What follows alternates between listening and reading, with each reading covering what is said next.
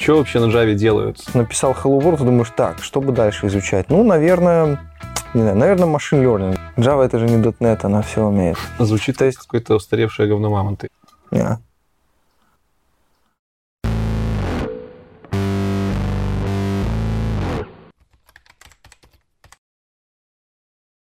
Всем привет, меня зовут Лекс, и вы на канале IT Борода. Сегодня у нас наконец-то долгожданный батл между .NET и Java. Не, на самом деле у нас интервью с Java разработчиком э, Ромой Кашонком. Кашенком. Ха! Еще раз записываем. Сегодня вы увидите долгожданное интервью с Java разработчика. Сука. Сегодня у нас долгожданное интервью с Java разработчиком Ромой.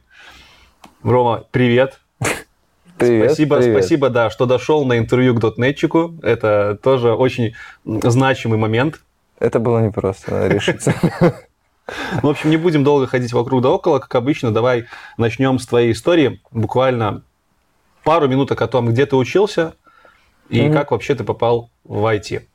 У меня, на самом деле, два образования. Одно незаконченное высшее, второе законченное высшее. То есть законченное техническое, но абсолютно никак не связано с компьютером, скажем так. Что да? за оно?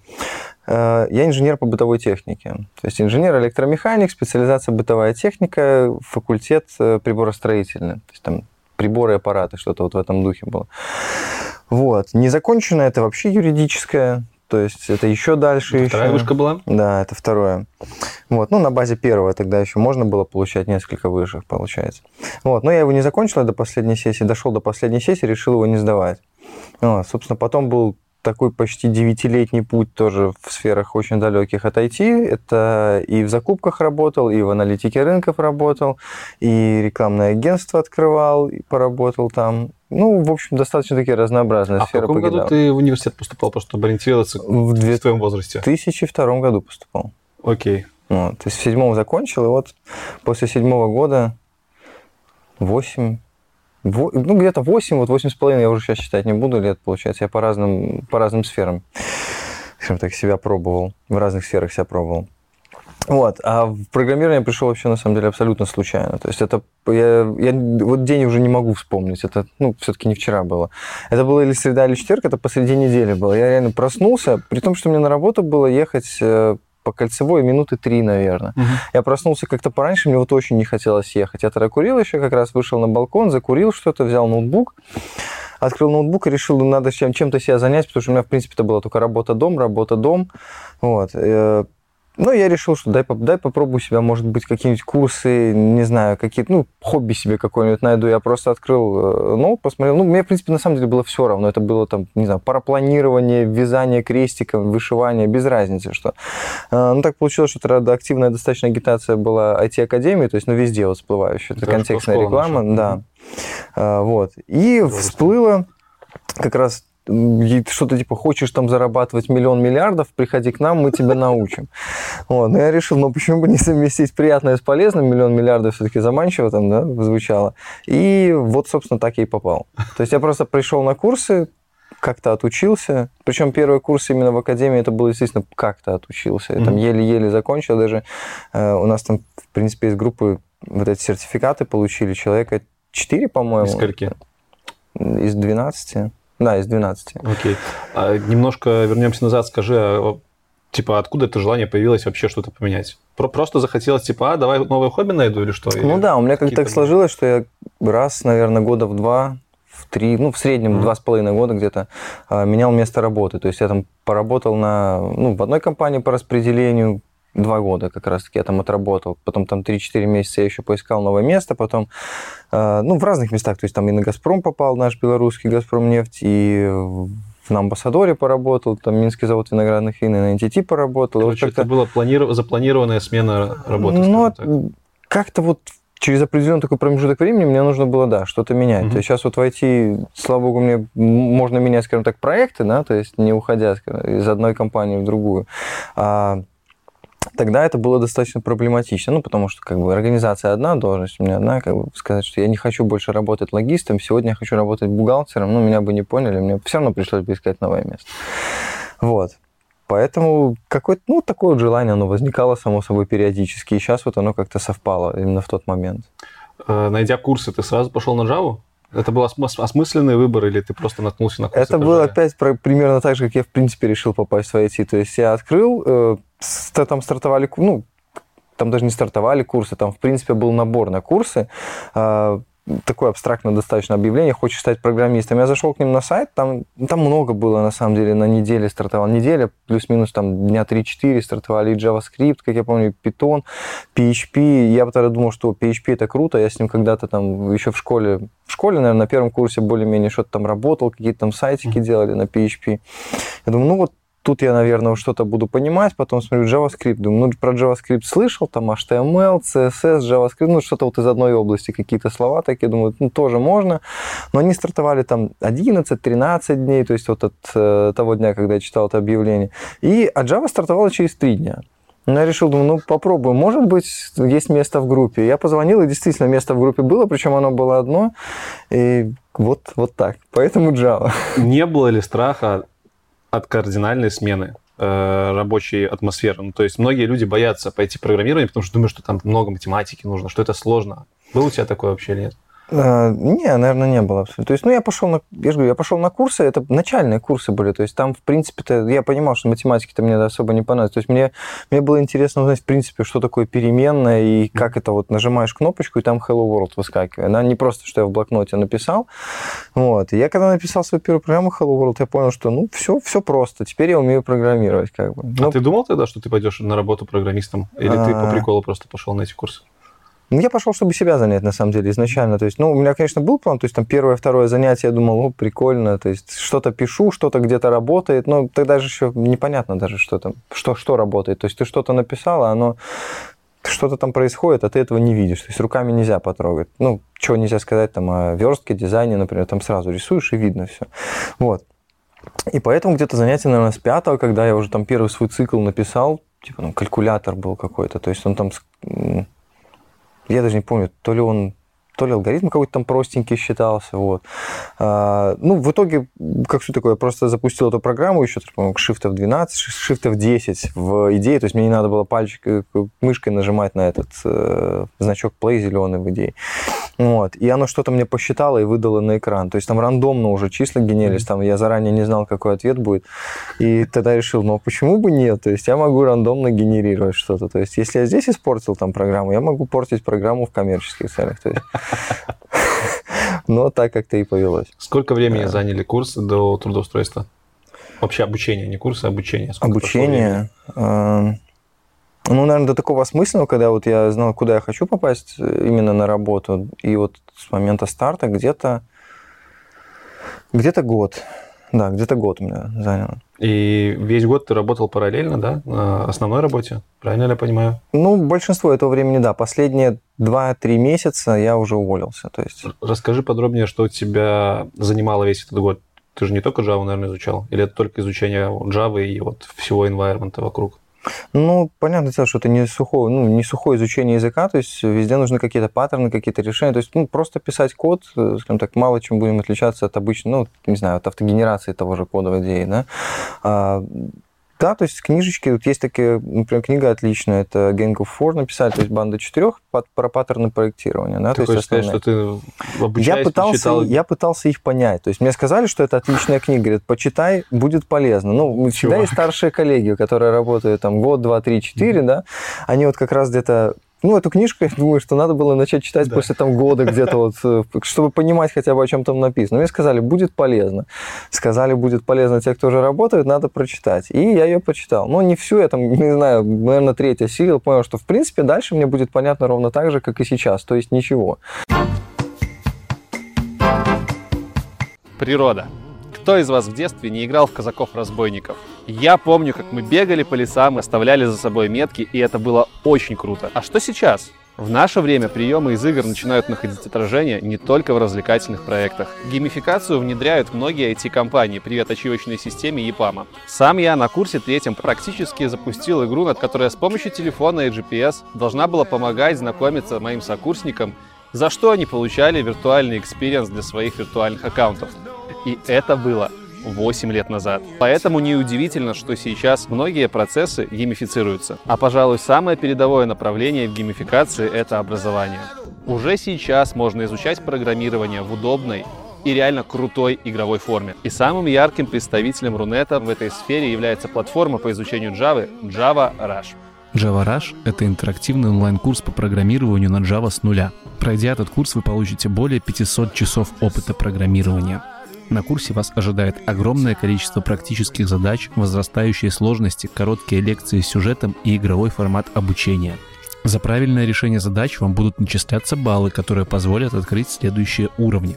Курс изучения Java на Java Rush состоит из четырех квестов Java Syntax, Java Core, Java Collections и Multithreading, в рамках которых вы изучите абсолютно все аспекты языка, узнаете о принципах ООП и познакомитесь с паттернами проектирования. Одна из главных фишек курса — это автоматическая мгновенная проверка задач. Вам нужно сделать всего один клик мышкой, и если ваша программа написана правильно, вы сразу же об этом узнаете.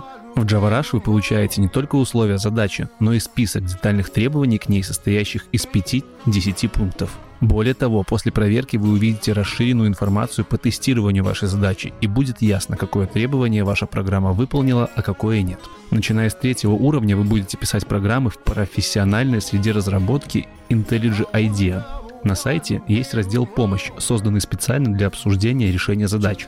Там вы можете опубликовать свое неработающее решение и попросить помощи или совета.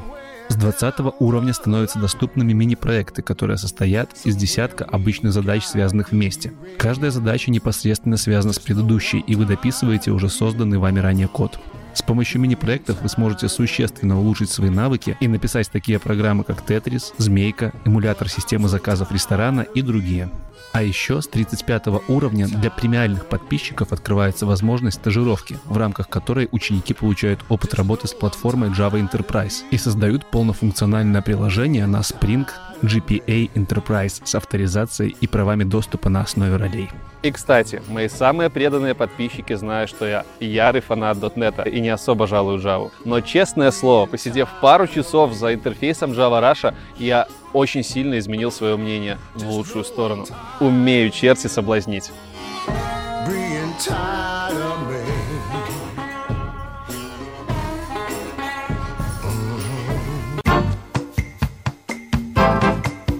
Из года твои, твоего обучения, сколько тебя заняли курсы? Либо ты весь год ходил на курсы? Самообразовывался, либо нет? А, Английский. Курсы, сейчас скажу. Где-то 6 месяцев. 6 месяцев заняли курсы, где-то 6 месяцев. Ну, это был промежуток. То есть, когда я закончил IT-академию, э, я собирался идти именно... Ну, у меня конкретно была цель попасть в... Тут можно же говорить название компании, да? конечно. Отлично тогда. Я хотел в EPAM попасть.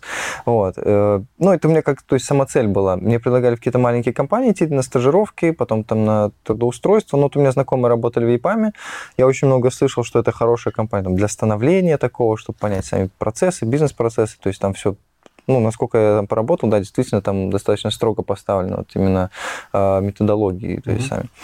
Вот. И у меня как самоцель была попасть именно туда. То есть э, там была разбежка достаточно большая во времени между окончанием моих курсов IT-академии и э, следующим началом внутренних курсов. То есть, ну, сразу попасть в лабораторию эту ипановскую я даже не планировал, потому что туда нужны были какие-то знания. А я же говорю, я, я закончил курсы, как я сам не понял, я их закончил. Вот. Поэтому мне нужно было еще что-то понять, в принципе. То есть сначала написал, а потом понять, почему это заработало. В итоге ты в лабу попал? Да, да. Ну, после курсов, естественно, их внутренних, я попал в лабораторию. И уже через лабу, я так понимаю, первая твоя работа это ИПАМ, да? Да, да. Можешь чуть-чуть рассказать, чем ты там занимался, сколько ты там проработал? Э, На ИПАМе проработал где-то два с половиной года. Э, У меня так получилось, что я сразу попал в самый... Это раньше был просто такой проект, скажем так, на ИПАМе, потом это перешло в самый большой юнит на ИПАМе. Сейчас самый крупный заказчик, это Томпсон Ройтер заказчик, вот я к к ним в юнит попал. И так получилось, что я попал еще на их самый крупный проект. То есть самый крупный заказчик, самый крупный проект. Я даже не скажу, сколько он уже пишется, то есть сколько вот он в разработке, скажем так, в активной. Но когда я туда пришел, я понял еще меньше, чем я понимал на курсах и в лаборатории. То есть там все было как-то вот свое. То есть мне сказали, там будут классные технологии, то есть там стек такой большой, там и фронт, и бэк, и там не знаю, Spring Hibernate, там есть, и, ну, говорят, там и Hibernate, там и что-то Eclipse линки есть. то все, есть что такое. хочешь. Облако, микросервис. Да, а когда ты начинаешь, э, вот только-только начинаешь, это как обычно, да, то есть написал Hello World, думаешь, так, что бы дальше изучать? Ну, наверное, не знаю, наверное, машин learning буду изучать, да, или сразу там, Ракета запущена на Марс. да, в АИ пойду что-то, не знаю, что-то творить. Ну, всегда такое желание есть. То есть вроде как на- научился там переменные складывать между собой, все, следующий шаг это написать там свою, не знаю, свою нейронную сеть. Вот. И, естественно, меня так привлекло, то есть столько-столько технологий, я столькому научусь, меня заперли на этот проект, я открыл, я понял, что я ничего не понимаю как бы в этом.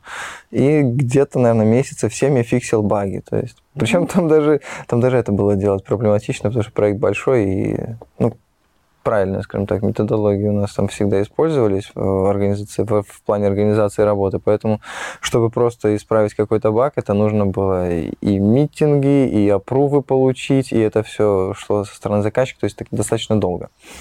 Вот. Слушай, а вот я знаю, что в Лабу и Пама многим сложно попасть, потому что там еще очень сильный отбор по языку, по английскому. У тебя с этим все гуд было? Ну, в целом, да, наверное. То есть я, я не знаю, на самом деле, почему. Я никогда не изучал английский язык так вот целенаправленно. То есть у нас он был в школе, а, ну, я не знаю, как я его посещал. То есть я, я присутствовал иногда на занятиях, и то это было, наверное, половину времени. То есть я, я языками никогда не увлекался, но вот как так получилось, что я игруш, ну, много игрушек там в детстве по- повидал, скажем так. Они все в основном на английском, потому что ну, потому что пиратские, короче, потому что лицензионные никто не покупает почти. Вот. Ну и потом, естественно, мне как-то сказали, что ну, нужен будет английский, а изучать мне его особо негде было, потому что как бы подтягивать сразу и техническую часть, и часть с английским языком, это ну, достаточно проблематично и не знаю, высасывает очень много энергии. Я, я пытался просто и книжечки читать, и что-то такое, и, и программировать. Вот. Ну, то есть, если в одном шло хорошо, то в другом, естественно, шло все не так хорошо, хуже. Вот, поэтому я просто, скажем так, перевел весь свой environment на английский язык, насколько это было возможно. То есть, э, слава богу, у меня уже там смарт-телевизор был, то есть он у меня перешел на английский, все программы у меня перешли на английский, плейлисты э, перешли на английский, э, телефон тоже перевел на английский, литература, естественно, тоже по максимуму смотрелась на английском. Ну и, понятное дело, то есть Stack Overflow, это, скажем так, наше все, оттуда тоже все шло на английском. Поэтому, насколько я вот мог, я три месяца, э, шли- что шли курсы, я все три месяца пытался по максимуму тянуть информацию для себя именно из англоязычной, скажем так, части интернета. Вот. Ну, наверное, помогло. То есть я то более-менее собеседование прошел. Я тут еще забыл спросить тебя до работы в ЕПАМе, в то время, когда ты начал обучаться программированию интенсивно, как к этому отнеслись вообще родственники, друзья? Все-таки ты там уже был достаточно сформировавшейся личностью, да? Ну да. Сколько тебе было, когда ты начал это делать? 28, 29, наверное, Вот. 30 лет. Не, не было какого-то 30 там лет, да, хейта, начал. что, мол, куда ты поперся? Ну, мне как бы, скажем так, из э, родных и близких, то есть, ну, скажем так, круга более близкого к моей семье, мне, естественно, поддержали. Ну, потому что, э, во-первых, все привыкли, что я постоянно меняю какое-то место работы, увлечение, там, то я хочу на велосипедах, я и по горкам на велосипедах, то есть гонял, там, ломал себе. Какие-то, конечно, потом там тайский бокс еще был после института, то есть не то чтобы там для здоровья пошел заниматься, мне же надо все по максимуму, потом пошел к соревнованиям готовиться по этому боксу. Вот. Ну, тоже я доготовился настолько, что больше после этого никогда ему не занимался. Вот. Поэтому там отнеслись спокойно, а на работе коллеги, ну, естественно, то есть как только я уходил на курс, у меня в 6 часов заканчивалась работа, потому что в 6.30 начинались курсы, мне нужно как раз полчаса было доехать. А, Ну, там был, да, там было достаточно много негатива, потому что многие говорили, что, ну, не получится. Вот, и, скорее всего, ну, 30 лет, у тебя не тот склад мышления, там нужно образование, вот как раз-таки вот эти стереотипы, что тебе нужна математика, тебе нужно какие-то там, я даже не помню, как говорили, ну, грубо говоря, там теория алгоритмов, да, нужна что-то такое. вот. То есть у тебя не тот склад ума. Можешь показать им факт. Да. Вот, типа не тот у тебя склад ума, и это вряд ли, ну, вряд ли что-то тебе даст. Ну, не знаю, как-то говорили, что напрасная трата денег и времени лучше бы поработал. Вот. Ну, я как-то, я даже в какой-то момент к этому прислушался и пошел, ну, не то, что у них там лучше работать, я пошел по собеседованиям, по своему По направлению предыдущему профилю, да. И вот слава богу, что в один, ну, меня тогда как раз кризис вот этот вот стукнул, что очень тяжело и работу найти было, очень многих людей контракт, контракты не продляли, то есть, э, ну и в целом по рынку я пошатался где-то, наверное, месяца два, э, ища тогда работу, в поисках работы. Вот, и меня не брали. Потом взяли на одно место, в принципе, даже достаточно неплохо там было, ну, э, сравнивая с моим предыдущим местом работы.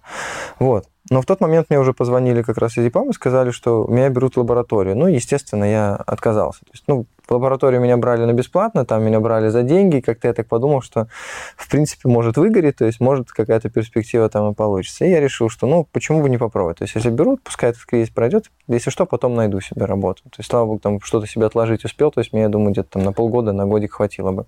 Ты когда переходил в ЕПАМ, вообще, когда ты переходил в IT, э, рейд у тебя был как у жена, ну, логично. Да, да. Сильно ли это отличалось от того, что ты зарабатывал на своей основной работе? Ну, да, прилично. Не прилично было ли из-за этого опасения, что ты не туда идешь? Ну, опасений, наверное, не было, потому что мне на тот момент уже начало нравиться. То есть я уже в тот момент я не просто там какие-то там циклики писал, я там уже мог сайтик какой-то написать. То есть я мог что-то написать и дать другим людям, скажем так, потрогать, посмотреть. Ну, мне это было просто очень как-то интересно, и, как говорится, по кайфу, да. То есть я уже что-то писал, я понимал, что я делал, ну, начинал, скажем так, понимать, что я делаю.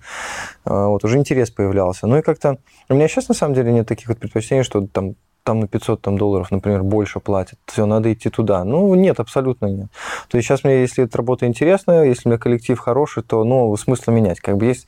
У меня как-то такая психологическая планка вот в плане именно зарплат, да, в IT когда-то была вот достигнута, и вот я, как бы, ну, если ниже нее, то да, там будет какой-то дискомфорт, вот, но тем не менее, сейчас, как, как вот HR на собеседованиях очень часто спрашивают, там, что у вас на первом месте, там, зарплата, там, коллектив, проект, технологии, и вот как-то изначально, да, зарплата была сверху, а потом так она ниже, ниже, ниже все становится, то есть не настолько уже значительно, ну, слава богу, к сожалению, это только в Беларуси у нас, но тем не менее. Ну, в СНГ, Да. наверное, больше. Вот, но да, поначалу было очень дискомфортно, потому что зарплата отличалась где-то, наверное, не на сколько, а в раз, раз в пять, наверное, в шесть. Так вот. То есть, ну, у меня там от сезона зависело, это в торговле работал, поэтому если там все хорошо в сезон, прям, ну, тогда да, раз в пять где-то получалось. Нифига себе. Это было, да, это было достаточно дискомфортно. То есть, когда я понял, что получаю зарплату, и мне нужно вот сейчас там заплатить, например, за коммунальное, ну, потому что ни для кого не секрет, что у джуна очень низкий рейт, на самом деле. Ну, вхождение, особенно вот в возрастных таких, например, как я, то есть, э, понятное дело, что тут, с одной стороны, человек, во- возможно, я не знаю, как это смотрится со стороны работодателя, возможно, человек э, более лояльно будет относиться к своему работодателю. Но, с другой стороны, это действительно это переученный кто-то человек. То есть ты хочешь сказать, что иджизм ска- сказывается на рейтах в Я- том числе? Ну, я не знаю, я думаю, что возможно, возможно так. Ну, то есть конкретных каких-то примеров на своем опыте ты не ощутил? И, ну, именно в Java я как на самом деле и не пытался вдаваться вот именно в рамках, скажем так, Java, то не знаю. Окей, за два с половиной года в ЕПАМе до кого ты успел дослужиться? И почему ты сменил свою работу? И, Место э, работы. В ЕПАМе, да. В ЕПАМе, например, там есть строгая система рейтингов, то есть там ты хоть каждый день заходи к себе, э, скажем так, в профиль своей страницы, да, и можешь смотреть там, какой у тебя, то есть там ты junior, junior плюс, там middle, middle плюс. Вот. У меня было, э, получается, D2 это middle, middle, потом перешел на проект, то есть там вроде как D2 key developer. У То есть... тебя D2 было сходу после лаба? Нет, не, понятное дело, нет. Это где-то через, наверное, первая возможность была месяцев через 5 получить D2, но я пошел его получать через месяцев 9. Там, если кто-то из ЕПАМа будет смотреть это видео, есть такая очень интересная система, если ты переходишь на D2, вот, ну, скажем так, когда у меня была первая возможность перейти на D2, а, можно было получить промоушен, получается, по, по тайтлу, то есть э, свой, скажем так, рейтинг, должность, что ли, я не знаю, как это повысить. И э, к этому, скажем так, приворачивалась э, промоушен финансовый. Вот, но я, наслушавшись, опять же, своих старших коллег, я сначала по максимуму получал промоушен финансовый, то есть там где-то технологии выучил, курсы закончил, то есть и как-то вот по, по максимуму, по максимуму, потом шел э, на D2, к которому также, опять же, прилагался э, промоушен, то есть Лайфхак. ну, я не знаю, насколько лайфхак, но меня как бы устраивало. Вот. А ушел просто потому, что э, проект был, опять же, это Thomson Reuters большой еще такое юнит, проекты все большие, и очень тяжело было как-то действительно в них развернуться. Да? То есть они уже все давно были запущены, архитектура была строго выстроена. То есть там, э, если это было добавление какой-то новой функциональности, то оно такое э, минорное было, и в принципе, оно мало отличалось от уже существующего. То есть, грубо говоря, там полмодуля берешь, копируешь и просто немножечко рефакторишь, меняя название. Слушай, ну ЕПАМ же большая компания. Почему ты не перешел из одного проекта в другой в рамках компании? Э, На самом деле, я даже не знаю, почему в рамках... Ну, нет, я знаю, почему в рамках компании я не перешел. Э, Во-первых, из Thomson Reuters достаточно проблематично уйти, потому что, э, ну, скажем так, не проблематично, наверное, даже уйти. Тут было бы желание, да. А проект сам располагался прямо через дорогу от моего дома. То есть я выходил, если мне надо было к 9 на работу, я в 8.55 выходил из дома, переходил по переходу и заходил в в бизнес-центр, где мы располагались. То есть это, опять же, определенный отпечаток там накладывая. да. То есть не хотелось уже ездить куда-то там час, например. Вот, это первая причина. И у нас в здании в этом находилось несколько проектов, то есть я на несколько проектов ходил собеседоваться. Они, в принципе, ну, не сильно отличались по стеку, а тогда я, ну, в тот момент мне как бы критично было прям вот новые-новые технологии, чтобы мне тогда еще не помню, что значит динамика там развития проекта, например, насколько он там, не знаю, насколько он э, интересен там для инвестора, будут ли туда какие-то новые э, фишки добавлять в этот проект, будут ли там что-то выпиливать, рефакторить, может там будут монолит на микросервисы как-то разбивать. То есть мне было интересно так, что Spring, Hibernate, ну это стандартный, в принципе, стек, да, плюс там по фронтенду можно было что-нибудь там Angular какой-то себе выбрать. Вот. И это было примерно одинаково во всех проектах на Thomson Reuters. Это я уже потом понял, что это примерно одинаково во всех проектах. Вот. И поэтому я искал чего-то такого прям нового-нового, и вот, собственно, поэтому ушел. Следующее место работы это было Софтека. Да, То есть компания, в которой мы сейчас работаем. Кстати, спасибо Софтеку за предоставленное место для проведения интервью. Э, Долго ли ты искал э, вот это вот новое место работы? Сколько ты собеседований проходил? Как проходил вообще процесс? То есть у тебя же это по факту была первая полноценная сессия собеседований в IT, насколько я понимаю. Ну, нет, это была уже не первая. Первая у меня полноценная была сессия собеседования, опять же, для промоушена. То есть мне нужно было, мне очень хотелось, да. У меня, у меня к тому моменту планировалась свадьба, ну и мне хотелось уже как-то не откладывать там 80%, 90% зарплаты, а хотелось как-то чуть посвободнее. Потому что ну и кушать хочется, и свадьбу Это на хочется. каком году? Э, Это был последний год от моей работы в ЕПАМе. Мгм. Вот. И тогда я действительно активно походил по собеседованиям, пособирал офферов. И вот, не знаю, не, не то чтобы шантажировать, я так пришел спросить, не хотят ли повысить зарплату. Мне сказали, что ну как бы не то чтобы очень хотим, но я тогда уже, э, скажем так, Слушай, а сказал, что у меня ну, вот есть окей, это, это все понимают, многие так делают, как бы я за это блеймить не буду. Мне интересно, а что ты говорил на собесах, когда приходил? Ну, там же спрашивали, мол, готовы ли там пойти работать? Ты прям так и говорил, я просто хочу офер поднять у себя на работе. Нет, не, не говорю, конечно, что хочу офер поднять, мне бы сказали, ну, тогда не получится, мы его просто не отправим, этот офер, да, потому что ну, а смысл на меня тратить время, если я к нему Ну, то есть ты, получается, У меня... юлил. Нет, я не юлил. Почему? У меня была, в принципе, идея была сменить проект. Сменить ну, у меня была идея сменить действительно проект, тогда вряд ли эту компанию прям рассматривал, но я не исключал абсолютно того, что если что-то будет действительно интересное, ну, то есть иногда очень приятно просто пообщаться с HR, с техническим специалистом, и вот ты понимаешь, что вот уже, а почему бы не сменить компанию? Действительно здесь может быть интересно и хорошо. Какие бы ты ключевые точки выделил в своем становлении вот тем программистом, которым ты сейчас являешься? А, наверное, да, что-то такое было. Я когда-то... Это вот момент, когда я еще выбирал между frontend и backend еще, я помню. О, То есть, такое было? э, да, у меня в самом-самом начале я еще вот заканчивал лабораторию тогда, пошел на первый свой проект, ну, вот на большой это Thomson Reuters овский. Так как он, я уже сказал, был большой, то есть будут долгие процессы согласования. Первые там месяца три у меня, естественно, ну, такой, как сказать, excited весь был, воодушевлен этим новым проектом, нов- новыми людьми и что вообще, в принципе, я в продакшене. Вот, я работал усердно. Потом я понял, что, в принципе, тут как усердно не работать, все равно это все будет достаточно долго, потому что и процесс согласования долгий, и code review достаточно такое не быстрое. Вот. И хотелось найти себе, опять же, какое-то увлечение, чтобы чем заняться, например, свободное это время. Да? И я решил посмотреть в сторону frontend а, потому что, скажем так, исправление багов, оно, в принципе, не, не очень мне интересно было, потому что это, и, во-первых, и backend, и frontend, там же юзер что-то не видит, например, Мгм. на frontend е, и для него уже это ошибка, а это ошибка, например, у меня на сервере. Вот чтобы до этого докопаться, мне как-то ну, было бы проще это все делать, если бы я разбирался, что там происходит, скажем так, наверху. А, Я сначала прошел курсы по JavaScript, онлайн-курсы, я даже не помню, JavaScript, JavaScript стадии или что-то. Ну, как-то так вот сайт называется, я не помню точно. Вот, прошел их, в принципе, более-менее понял, как эта штука работает. И решил попробовать еще Angular. На тот момент это второй Angular был. Ну, уже лучше, чем первый. Ну, наверное, я с первым вообще не имел дела. То есть у меня э, в лаборатории от нас, от нашей группы, скажем так, отошел человек, который научился на Java, и он пошел именно на фронтенд. Вот он тогда мне сказал, говорит, второй Angular можешь посмотреть. Я посмотрел второй Angular, даже написал несколько своих таких вот приложений. В принципе, тоже мне так интересно было. Ну, тот же, грубо говоря, опыт, TypeScript, то есть Но Ну, ты же типизированный язык. остался в бэкэнде. Да, так вот почему я в нем и остался. А, После этого у меня была смена такая немножко деятельности модуля внутри моего проекта, то есть я поменял модуль. У нас я сначала работал на модуле на модуле, на модуле, на модуле алертов. Это там модуль был, который э, уведомления рассылает, рассылает e-mail, ну вот все в этом духе.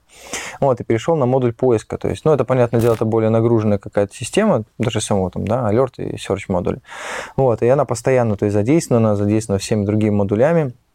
Работы мне прибавилось, но опять же это все изначально э, тяжело, много непонятно, потом все как-то устаканивается, более-менее ориентируешься. И вот когда это устаканилось, я решил так, у меня незаконченное дело осталось с фронтендом, с ангуляром. Я решил посмотреть с ангуляра, в тот момент он уже был четвертый. То есть уже четвертый надо было год. смотреть. Да. Я вроде как не сильно понял, что произошло, и думаю, опять спрошу у коллеги у своего, ну, который со мной учился на Java. Он говорит, ну да, ангуляр это круто, говорит, но сейчас очень модно React. Я, ну, я тогда уже, у меня тогда диссонанс начал возникать. То вот год назад я начал учить Angular, то вроде что-то там, что-то из мира JavaScript. Потом мне говорят Angular 4. Говорят, ну, это можно учить Angular 4, если хочешь апгрейдить Angular, но там уже есть React. Я говорю, ну, ладно, хорошо, React. Что-нибудь еще из этого может? И говорят, да, вот сейчас как раз Node.js, и на нем можно писать там frontend, backend. И, короче, мне, вот мне просто слов набросали, говорят, вот сейчас это модно. Год назад этого я еще не знал, даже слов таких, и коллега мой слов этих не знал. И я решил, что как-то я хочу туда, где немножечко поспокойнее, и вот как-то я так отошел от фронтенда. Ну, то есть вот тогда я решил, что нет, все-таки Java мне бы нравится больше, там все как-то постабильнее все-таки. Давай перейдем к нашему основному э, разделу интервью. Давай. раздел про Java. Для начала расскажи немножко про историю возникновения языка вообще. Откуда появился, сколько развивался, что у вас там интересного есть? О, господи, появился он достаточно давно, я историю уже и не, и не помню его всю эту историю. Я помню, что он сам Microsystems появлялся, его изначально разраб- он даже изначально не Java назывался. Ну, потом был выкуплен, естественно, Oracle, и Oracle занялся уже его развитием. По возможностям языка. Что вообще на Java делают? Э, Что Java умеет? Какие задачи решают с помощью этого языка? Блин, ну Java делает все. Java это же Java это же не .NET, она все умеет. Ну, начиная с того, что я, как сейчас помню, э, когда я пришел на курсы, мне, я тоже мне этим вопросом задавался, мне было интересно, что вообще смогу делать на Java. И тогда мне сказали программирование микроконтроллеров. Ну, в принципе, для меня это звучало, что? Что? Микроконтроллеров? Ну, Это ж плюсы обычно. я тоже был в шоке. Я до сих пор этому не верю, я в это на самом деле никогда не вдавался в эту тему. Вот. Ну, для меня это, казалось, это для меня сейчас звучит программирование микроконтроллеров, потому что микроволновка, микроконтроллер не звучат одинаково.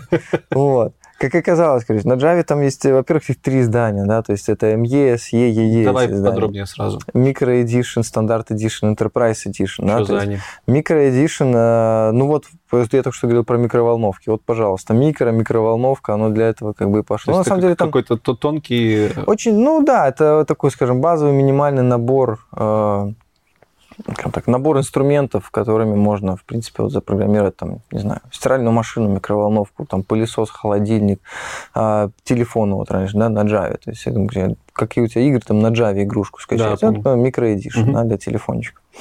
А, Стандарт Edition, ну, в принципе, то есть скажем так, середи- золотая середина между э, Micro Edition и Enterprise Edition. То есть, если Enterprise уже будут использовать для каких-то больших Enterprise проектов, то есть там, а, ну, например, если там брать соответствие, да, какие-то там фреймворки, то есть, есть можно использовать Spring, можно там EGB использовать, да, это вот Enterprise Edition как раз такая штучка. А нельзя эти фреймворки запускать под SE?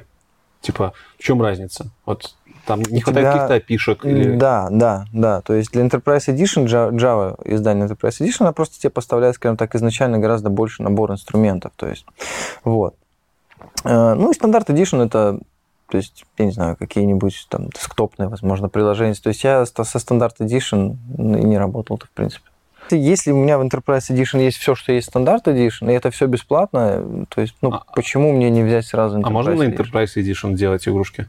Маленькие, вот эти вот, Да которые почему на нет? Конечно. ME. Можно. Просто они будут больше, да? Ну, да, сама, сама машина, грубо говоря. Можно же делать, я даже не знаю, как это объяснить. Можно сделать замок из песочка в песочнице, можно сделать этот же замок из песочницы на пляж, из песочка на пляж. Мгм. Ну вот, песочница и пляж там. Отлично. Три таких под- подразделения. Что на EE, Java? Java EE, Enterprise Edition можно Мгм. делать с точки зрения, вот ты говорил, микроконтроллеры, наверняка можно еще под Ну, веб. не микроконтроллеры. Ну, в смысле, э, как-то Internet of Things, да? Ну да, да. Вот, не микроконтроллеры, забудьте. IoT, да. Что еще? А, ну вот, да все что угодно, в принципе. Это backend любых сайтов, back- это микросервисы те же самые. То есть это... То есть по вебу. Ну, по вебу можно на Java фигачить. Да, да. То есть, ну, вот это не только, в принципе, по вебу, это, ну, есть такие понятия, да, там, SaaS, например, там, Software as a Service, да, то Мгм. есть, вот, ну, Amazon, там, б- б- крупнейший там SaaS, да, Э, сомневаюсь, что там прям много-много всего на Java написано, но, хотя нет, там, там кода столько, что там и много-много всего на всех языках, я думаю, написано. А что насчет мобильных э, операционных систем Android тоже? Это тоже Java? Android, ну, да, можно сказать Java. Ну, сейчас я даже не знаю, сейчас, ну, в любом случае это Java, то есть сейчас это Kotlin, скажем так, Kotlin это better Java практически, Про да. Kotlin чуть-чуть еще поговорим потом. Вот, ну да, то есть изначально Android это, то есть на Java написано. А вот если смотреть на рынок потребления Java продуктов, э, что самое крупное, что идет за этим самым крупным? Второе, то есть вот по объему продаж кода на Java, что бы ты сказал, больше всего кормит вас? Веб, Веб. веб-разработка, да, я думаю. А дальше следующее после веба? Следующее, следующее это мобильный как раз таки. То есть, ну, это благодаря, опять же, Android, да. То есть там миллиарды устройств на Android, и все работают на То есть и Java. приложение это тоже все нативно на Java пишется под Android? Приложение пишется, в принципе, на чем угодно. То есть, может, хочешь, пиши на Java, хочешь, пиши на JavaScript. Это, она же достаточно удобная. То есть, ну, сама сам по себе Android. То есть, хочешь... Блин, не хочешь ты писать себе приложение прям вот как, как аппликацию, как application, да, на грубо говоря, как APK-файлик, Мгм. да? Там есть специальная штука WebView, то есть пиши на том же JavaScript, ты будешь э, находиться, там, грубо говоря, в браузере, но ты будешь находиться как в приложении. Мгм. Ну вот. А можешь сказать немножко про сервер, под которым запускается приложение? Ну, типа, у нас, допустим, это ИИС, у нас там нет никаких вот этих Java-машин. Что, что это вообще такое Ну, Java-машина? Виртуальная машина Java, то есть это штука, которая, в принципе, все и запускает. То есть, ну, ты же пишешь код, ты пишешь код понятный, скажем так, практически читабельный для человека, да, то есть даже для того, для непрограммиста он, в принципе, может понять, да, то есть тот же, не знаю, тот же цикл, тот же массив, тот же, не знаю, объявление какого-то объекта, то есть, ну, может быть, человек далекий от программирования не поймет, что он делает, но он поймет, что да, вот это какая-то новая штука, new, там, array list, там, новый какой-то массив чего-то там. Вот. Я уже забыл вопрос, но я на, на чем запускается. Да. Java- Java-машина. Java-машина, Да. вот что это за зверь такой? Э, Ну, виртуальная машина Java. В принципе, для того, чтобы нам запустить наш код, нам, нам же нужно дать инструкцию нашему компьютеру, скажем, Мгм. да, чтобы он что-то начал делать. А наш код ему никаких же инструкций не дает, он понятен нам только. Вот. Собственно, для этого и служит наша виртуальная машина. То есть есть такая штука, как компилятор, часть виртуальной машины, она наш код, который понятный, э, понятен программисту, понятен не только, скажем так, программисту, она его перегоняет в байт-код, который тоже, в принципе, читабелен. Да? То есть, только там уже как раз таки инструкции идут. Инструкции вот, э, она пошаговая, да, то есть там записать переменную, присвоить такое значение, перенести в память, сложить, например. Вот. Э, Виртуальная машина используется непосредственно для скажем так, взаимодействия, вот для передачи вот этих вот байт-код инструкций э, Мгм. нашим, скажем Щас, так, процессорным Может, тупой вопрос будет, код. но тем не менее, я когда слушаю виртуализация, виртуальная машина, у меня как сразу вопрос, а не тормозит ли это дело? Не тормознее ли это, чем там, не знаю, нативные какие-то сервера, вот для .NET у нас там на уровне винды вшит сервер, и как бы не надо никакие виртуалки поднимать. А на Linux у вас? А на Linux тоже? у нас нет. Ну вот, а Не мы для всего. работаем. То есть кроссплатформенность, да? Это да. есть. Ну, это раньше это вообще такой позиционировался прям основной основной плюс. То есть, ну, сейчас много языков достаточно похожих, я не знаю. Ну, это, конечно, опять же, преимущество, ну, такое. А какие ты можешь основные вообще плюсы Java выделить? Ну, Кросс-платформенность. Да. Вот, естественно, ну, код сам, который ты где-то написал, вот тебе уже все равно, в принципе, где он будет запускаться, потому что виртуальные машины, они для всех популярных операционных систем они есть, для всех непопулярных операционных систем они, наверное, тоже есть. Ну, практически для всех. Вот, то есть написано однажды, э, работает везде. А, Естественно, я уже не знаю, как старовер, что ли, не старовер, многопоточность, да, то есть это многопоточное программирование, это все как по книжкам, то есть там, там прям есть вот эти плюсы, они отдельно расписаны, да, многопоточность. Ну, А пускай, ты- пускай будет она изначально. А ты прям вот в работе с э, мультитрейдингом работаешь, да? Ты прям управляешь потоками, там, Ну, в основ- на основных своих проектах нет, но были случаи, да, были случаи, когда, ну, не прямо вот я руками уже им управляю, да, потому что там восьмой Java, например, приходит, ну, там, в принципе, с развитием языка приходит достаточно много интересных Много таких средств управления. Ну, конечно, блин, только из .NET. Отовсюду воруем потихонечку, понимаешь, не только из .NET. Вот, и всякие экзекьюторы, там, скедулеры, да, которые будут уже сами управлять потоками, мне уже не нужно особо париться. Окей, многопоточность. А, ну, в принципе, язык достаточно понятный. Я не знаю, что еще. А что ты вкладываешь в, в- в понятие понятный? А, синтаксис, Вкладываю синтаксис. То есть там же, опять же, много синтаксиса заимствовано из э, каких-то параллельных языков. То есть какие-то конструкции C взяты. Как... а, в принципе, там даже кода много достаточно нативного, но на C написано. Ну, Вот. звучит так, будто бы Java хорошо. Да. Но нет, как бы, как это, нет бочки меда без ложки дегтя. В любом случае, что-то у вас плохо должно быть. Может, один самый-самый жирный минус, вот, на твой взгляд, Самый- твоей платформы языка. минус. Блин, ну я даже сходу Я так про .NET сразу могу сказать, так, чтобы освежить память. У нас там очень часто забивают на поддержку снизу, особенно на библиотеках, на уровне библиотек. Ну вот в Java такого нет, поэтому В вот я такого не- нет, не могу это- это я это знаю. к минусу отнести сразу. Не есть ли минус то, что? Java очень консервативная? Вот как раз-таки из-за того подхода, что все старое должно работать. И плетется как бы позади. Ну, в целом, Инноватор. в целом, я даже не знаю, как это сейчас отнести к минусам, потому что я вот буквально немногим ранее говорил, что Java в последнее время достаточно часто выпускает релизы, обновления э, и, в принципе, новые версии. Да? То есть, если скажем так, какие-то проекты работали там на шестой Java, и они работают там до сих пор, например, на шестой Java, ну, я не, я не считаю, что это, в принципе, плохо, то есть кто-то, не хочет апгрейдиться на новой фишке, да, если кому-то это нужно, там, а, опять же, начиная с восьмой, я так считаю, что пошли такие достаточно крупные обновления, то есть там уже и лямбды можно использовать, то есть больше такой функциональности было привнесено в язык, да, А потом там в девятом модульность добавляется, то есть мы можем, скажем так, ограничивать куски нашего кода, да, в Java. То есть, ну, если я не хочу, чтобы у меня за пределами моего там пэкэджа, моего модуля было что-то видно, да, то есть вот девятый То мне позволяет это уже д- Добавили этот Да, и он- модификатор э, доступа internal. У нас такое было. Ну, у нас вот тоже есть теперь. Мы же про сейчас говорим. Вот, ну и достаточно быстро, на самом деле, в последнее время развивается. То есть версии выкатываются, ух ты, я уже даже не помню, как каждый год или даже несколько Блин, ну не бывает, чтобы минусов у языка не было. Есть, конечно. Давай. Конечно, Ну, есть, но я их не назови. знаю. Ну, вот так вот Даже, даже если знаю, то я их не могу что-то вспомнить. А что вспомнить? Ну, высокий порог вхождения, наверное. Высокий порог вхождения у Java? А, ну, насколько вот я читаю сейчас форумы, смотрю, то да, считается, что почему-то высокий. А то есть там пропущу. самый низкий порог вхождения идет JavaScript и Python, чего тоже мне, в принципе, не сильно понятно, потому что...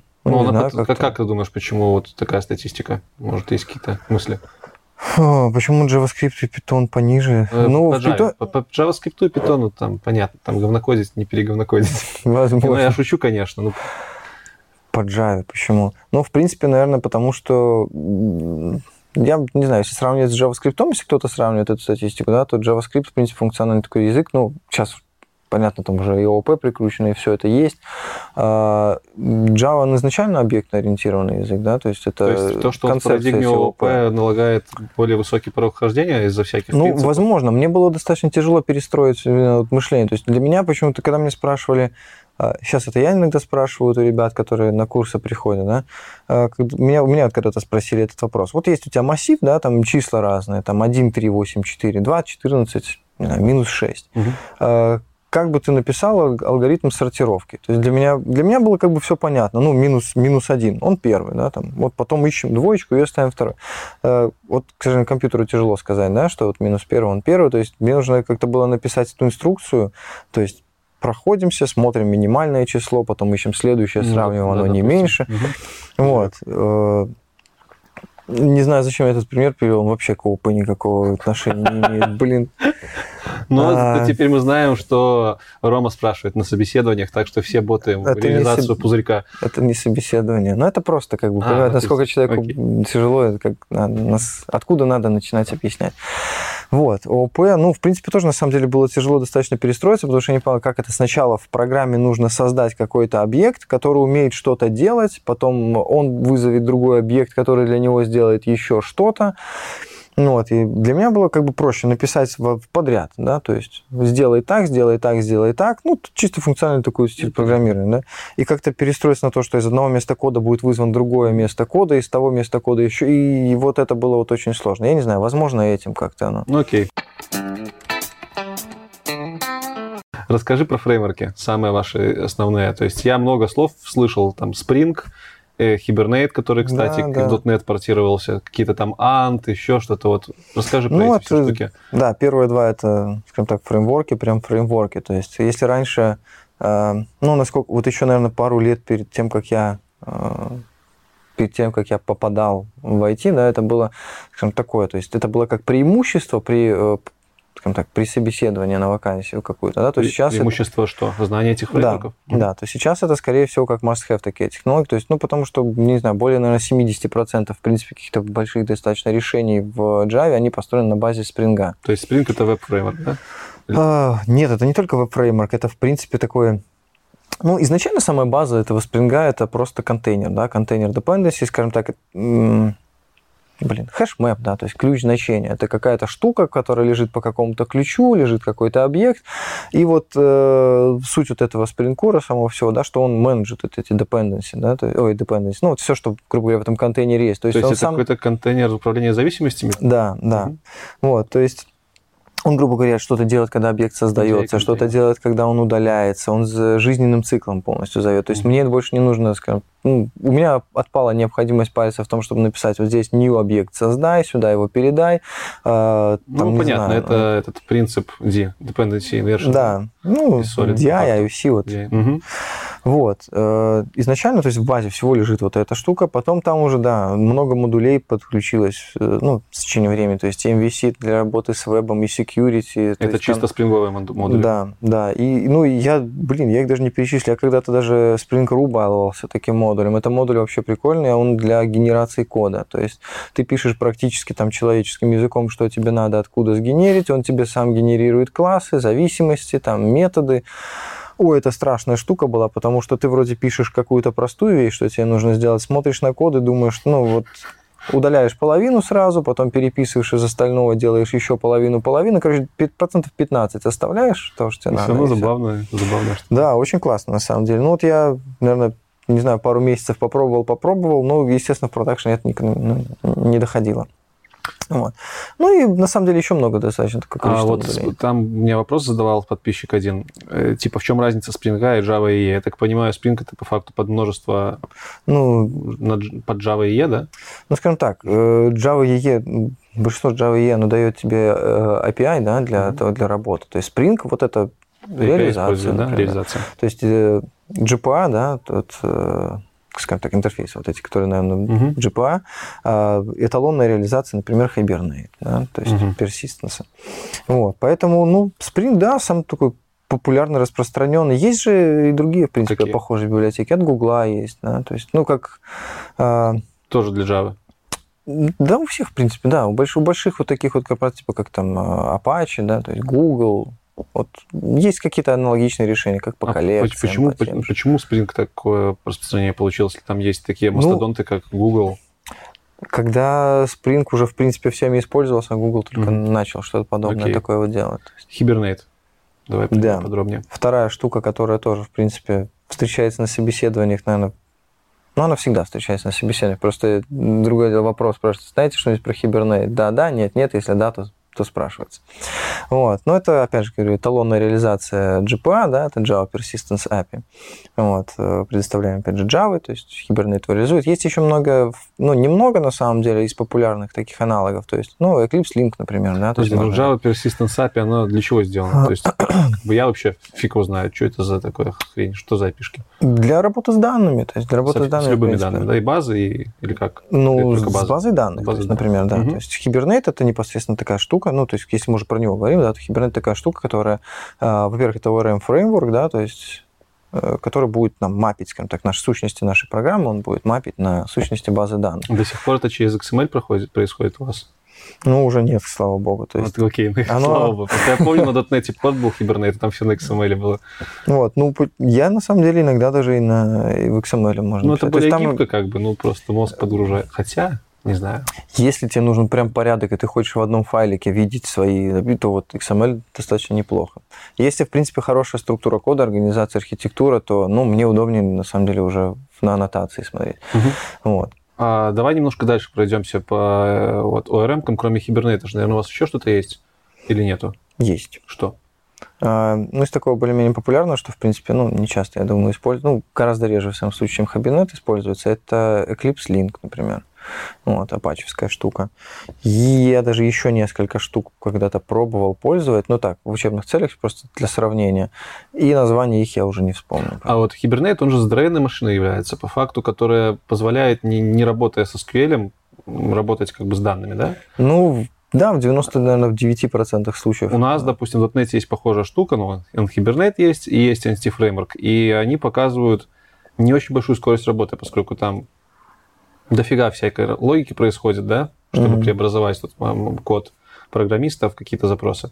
Может, есть какие-то у вас микро-ОРМки, которые вот прям шустрые-шустрые? Вообще, можно ли у вас прям SQL запрос писать, напрям- напрямую отправлять? Ну, можно, наверное, да? Так и в Hibernate это можно сделать. Напиши ты... Там, во-первых, он несколько все, скажем, несколько вариантов работы с базой поддерживает. То есть хочешь, пиши э, чисто вот в объектном стиле, Мгм. да, то есть там есть критерии, там есть HQL, то есть это прям хибернейтовский, там, Hibernate Query Language.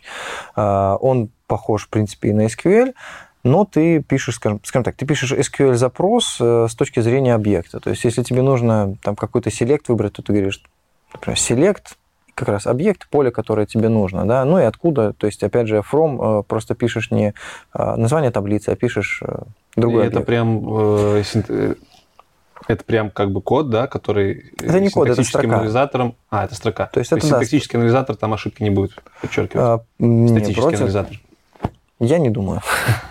Окей. Вот. Ну, то есть звучит модно. с- критерия, опять же, хорошая штука достаточно для использования. То есть там, если нужно уже более сложные какие-то выражения, да, а, HQL, Native SQL, то есть обычные SQL запросы можно писать. Поэтому, если нужен какой-то тюнинг для, пара- ну, для скорости работы с базой данных, вот, пожалуйста, как бы хватает. Там кэши подключать, тоже проблем никаких нет. Давай сразу тогда еще скажи, расскажи, какие базы данных у вас де-факто используются как основные. Ну, основные ORM, я думаю, MySQL, MSSQL. На а, MySQL? Ну, небольшие проекты, почему нет? Прикольно. MySQL хорошая база, быстрая. Спасибо. Мне прям как-то стало так тепло на душе. Все-таки Я недавно слышал, общался с человеком с проекта, э, проект, короче, рекрутинговая компания, там миллионы пользователей, ну, то есть высоконагруженное такое приложение, и вот они используют MS SQL. Я, ладно, давай дальше по фреймворкам. У меня еще тут есть слова, которые подписчики присылали. Я-то сам в это не залазил никогда, и слава богу. Что такое GSP? Java Server Page. Что, это такое вообще? Это, господи, это такая HTML-штука. Короче, ну, это, грубо говоря, HTML с возможностью кодирования прям в нем программирования. Звучит То есть- какое-то устаревшее говно мамонта, или это не так? Это примерно так. Ну, то есть, если ты сейчас будешь разрабатывать, тебе нужно разработать что-то быстро, ты во фронте там не волочешь что-то, как, например, тебе, не знаю, с объектами работать на своей странице, не хочешь изучать JavaScript, какие-то фреймворки, ну, в принципе, не хочешь даже смотреть в сторону, пожалуйста, можно использовать GSP, туда ты будешь подгружать свои теги, если тебе нужно прям какое-то кастомное поведение, там же ты можешь проводить какие-то вычисления, то есть по итогу это в любом случае у тебя все конвертируется в сервлет. Сервлет О, давай, Ну, тоже грубо- модное слово какое-то. да, да. Вот, это все у тебя будет конвертироваться в сервлет, это, скажем так, на, прям вот Java класс, да, в котором у тебя будут проводиться все вычисления, а, и который тебе просто будет выводить, скажем так, результаты в нужном тебе порядке То есть на твою кусок страницу. кода, который генерит HTML-ку. Ну, получается. почти так, да. С Прикольно. возможностью только там изменять что-то, какие-то данные, туда пробрасывать, не знаю, передавать себе, скажем Ну, так. наверное, когда ты хочешь сделать там прототип какой-то, только Java используя, не заморачиваясь там Ну да. сервер-клиентной модели. Да. У меня это был, я считал, что это был плюс, но это у меня оказалось минус, когда я поступал, э, поступал, сдавал свой финальный проект в лабораторию. Я пришел, и- ну я с такой гордостью сказал, говорю, у меня здесь только Java. Говорю, все на Java, GSP, говорит, ну а там же как эти бутстрапчик, там ну, JavaScript, знаете? Я говорю, нет, я же Java программист, я даже это написал все на Java. И тогда на меня так посмотрели, как будто, ну, может, не знаю, может, они решили, что учиться просто не хочу или еще что-нибудь. А я реально, я прям искренне считал, что я вот очень круто все сделал, потому что это сделал на Java. И мне что никто не сказал, что это сделал на технологиях, которые, в принципе, используются сейчас, там, не знаю, на 2% проекта. Поэтому они в продакшн-то не сильно заинтересованы такими. Ну, Тебе дали в итоге диплом? Они там диплом не дают, там тебе говорят, что мы тебя Окей. берем в лабу не берем. Мне сказали, что ну, раз уж все равно не нас недобор, Следующий, следующий фреймворк, про который спрашивали, там Maven. Maven? Maven? Maven, да. Maven, Что за? Ну, вот Maven и Gradle, да, это, скажем так, сборщики проектов. Ну, то есть я не знаю, как там в других языках есть по аналогичному. Я думаю, везде, в Ну принципе, да, должны быть наверное. такие. Вот, то есть эта штука такая, ну, мощная классная достаточно. То есть если раньше нам приходилось... Ой, нам. Мне так точно не приходилось. Уже, слава богу, когда я учился, уже Maven вовсю э, работал. Вот, то есть компилировать, например, мне нужно было указывать э, компилятору класс PS, где искать, где искать внешние ресурсы, подка- подгружать там руками себе библиотечки, какие-то джарки эти, Мгм. все это запихивать в проект, рассказывать э, компилятору, где что лежит, какие там, где зависимости, для чего это все надо рассказывать, как куда эти классы потом в итоге положить скомпилированные, как их там все сделать. То есть это была огромнейшая строчка кода в командной строке, но потом пришел вот э, Maven, сборщик проектов, где все это просто просто лаконично и красиво указывается в XML-нике. Там, а, если тебе нужна какая-то зависимость, не нужно уже никуда лезть, что-то выкачивать, ты это просто указываешь там минимум, по-моему, двумя строчечками в этом XML, ну, то есть dependency, Мгм. да, указываешь, что тебе нужно dependency подключить, версию, версию даже можно не указывать, но последнюю тебя подтянет. Вот. И все. Оно, Maven, сам идет к себе в репозиторий, выкачивает эту зависимость, подкладывает тебе в проект, попадает она в PS. А, Там же есть стандартные такие плагины для сборки проекта, который сам тебе его соберет, то есть сам соберет по умолчанию, там положит в папку исходники в отдельную, в отдельную, там, скомпилированные классы. И последнее, что меня спрашивали, это что такое end? Типа муравей. Ну да, тоже сборщик проектов. А, тоже сборщик, да? Ну да. Окей. А, Я тут еще по ходу понял, что про Android типа ничего не спрашивали. Вот мне интересно, а что нам нужно сделать, чтобы ну, сделать приложение свое под Android? Там нужно какую-то свою завязать, вот фреймворк какой-то свой или что? Ну, там не фреймворк, там, скажем так, если в Java JDK, да, Java Development Kit, то в Android там есть SDK. Софт, Android SDK, Android Software Development Kit. А, Это как-то связано с э, Java EE, Java SE? Или это совершенно что-то другое под Да, по Android? сути, нет, там на самом деле используют, ну, та же самая Java, грубо говоря. То есть у меня доступ есть к тем же классам, к тем, ну, к базе, да, к той же Java. Вот, поэтому, по сути, ничего такого и не надо. То есть можно написать Android-приложение, да, блин, где угодно можно, в том же То есть ты Eclipse, просто но- другую SDK-шку ставишь? Да. Хорошо. Самый востребованный стек на текущий момент? Стек технологий, который нужен джависту? Ну, смотря какому джависту. То есть, э, опять же, можно... Ну, Давай, давай поговорим, давай скажешь сначала для веб-разработки самый распространенный стек. Ну, у всех, на самом деле, такие разные преимущества. Ну, ты знаю, на у разных работаешь? Ну, Ну, у меня это базовое, то есть, наверное, как у большинства будет. Это, ну, давай его расскажем. Джа- ну, опять же, Java, да, то есть от 8 и выше, то есть какие-то там фишечки, это Java Spring, Hibernate, а, тот же Maven, про который спрашивали, Gradle, тоже там сборщик проектов, ну, просто более, скажем так, новый, перспективно, что ли. Ну, не факт, но да. Вот. А, Что еще? Что еще? С чем еще там работаем? Базы данных. Ну, базы данных, в принципе, в принципе, все нужны. То есть всем, наверное, во всех языках, поэтому тут особо заморачиваться не стоит. Вот. Ну, вот это, наверное, такой вот. Для веб-разработки. А за Android можешь сказать, как- какой там стек? Есть ли там вообще понятие стека? Ну, в принципе, да, то есть есть так. Ну, большинство приложений на Android, они же, в принципе, сейчас у нас, скажем так, отключив в телефоне интернет, ты уже мало чего сможешь сделать, даже поиграть сейчас не сможешь Мгм. по толкам. Вот, это... Что у нас? Ну, если в Java у нас сразу есть какая-то многопоточность, ну, в принципе, на самом деле для веб-разработки многопоточность не настолько актуальна, в конце концов, сервера есть, да? А, что там в Android у нас есть? Что-то для работы с изображениями, скорее всего, ну, не знаю, то есть знание каких-то би- библиотечек, да, фреймворков, там, Picasso какой-нибудь, Glide а. А, что еще? Retrofit, Ну, наверное, Retrofit, RxJava. Это, скажем так, клиент для работы с вебом, да, то есть запросы отправлять. Мгм. Вот, RxJava, ну, скорее всего, RxJava, потому что в большинстве, наверное, все-таки проектов используется. А RX Java это что? Это, ну, как раз-таки менеджмент такой многопоточности, то есть это там observable, всякие Мгм. сингл такого вот плана. Dagger — это такой тоже, скажем так, фреймворк а-ля Spring, да, для dependency injection.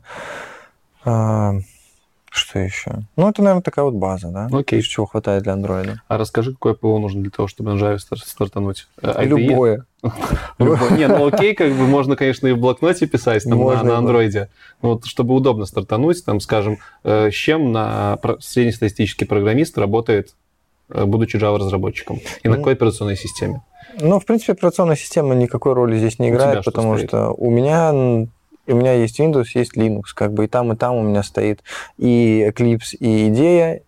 Ну, в чем ты больше всё. работаешь? В какой IDE-шке? В- Из IDE мне как-то идея, в принципе, роднее немножко. Ну, то есть не то, что роднее, она, во-первых, дороже, поэтому она хуже, но она, скажем так, она хуже только потому, Подожди, что она, она не дороже. лучше, потому что она дороже? Она, да, она и лучше, потому что она дороже. То есть, ну, это минус просто, наверное, минус то, что она платная все-таки. А вас не смущает, что ваша IDE-шка называется IDE?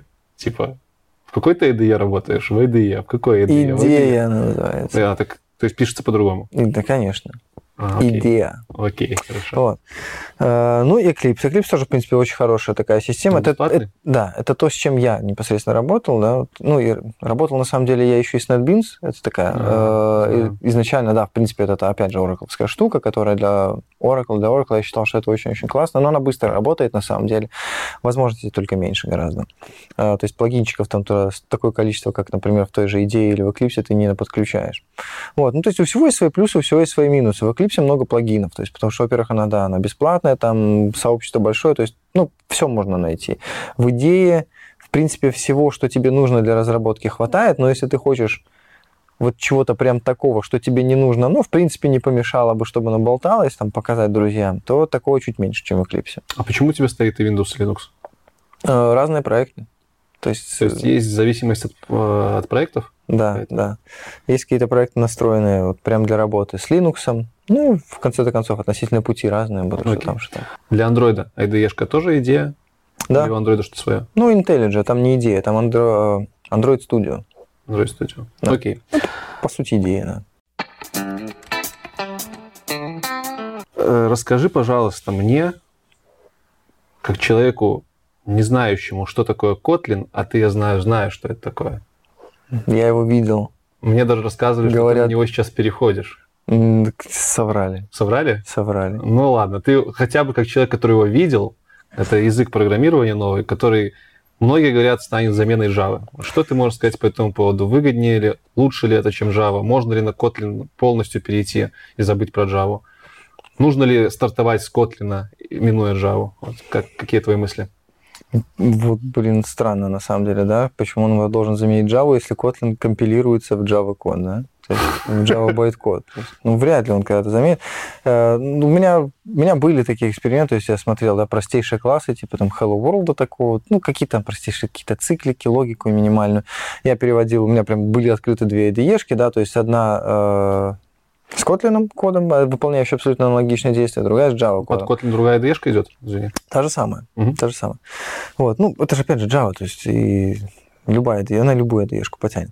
Вот. Значит, ну, я, в частности, в идее открывал. Я открывал тот же, один и тот же код, я перегонял это все в байткод, смотрел, и вот на Kotlin байткода больше. То есть на Kotlin байткода больше, там есть такая мета, э, прям целая отдельная секция большая метадаты, то есть конкретно что делать с какими полями, то есть там расписано.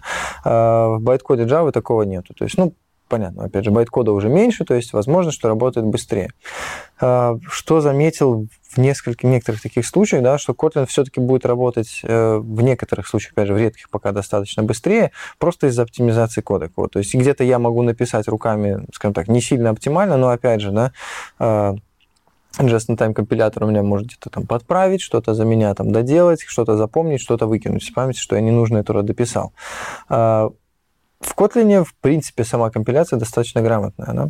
Вот, то есть при, там, при первом, втором, например, запуске, когда это, понятное дело, перегонится в байткод, потом байткод на машинной инструкции, работать будет абсолютно там, идентично. То есть единственная пока вот версия, я когда работал с Kotlin, перегоняла в 1.6, то есть Java. Вот, М, то Это есть, очень да, древняя 1.8. версия. Ну, 1.8 перегоняет уже, то есть без проблем. Я просто не так, скажем так, не Подожди, так это часто вот на ты сейчас Kotlin говоришь, что перегоняет Java, это не та Java, Да. вот, которая 8, вот, вот Да, 7, да, 6, да, да, это- да, да.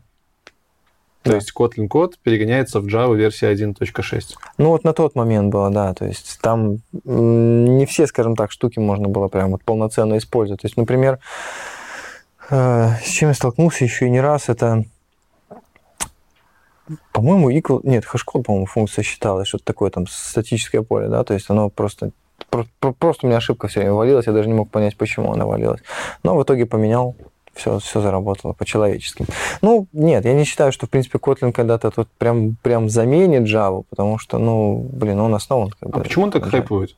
Из-за того, что Он Google простой достаточно. Ну да, во-первых, Google поддержит. Ну, блин, да если Google скажет, что там с завтрашнего дня буду поддерживать, не знаю, да пусть даже .NET буду поддерживать, да? Мгм. Вот, это же, это же будет круто.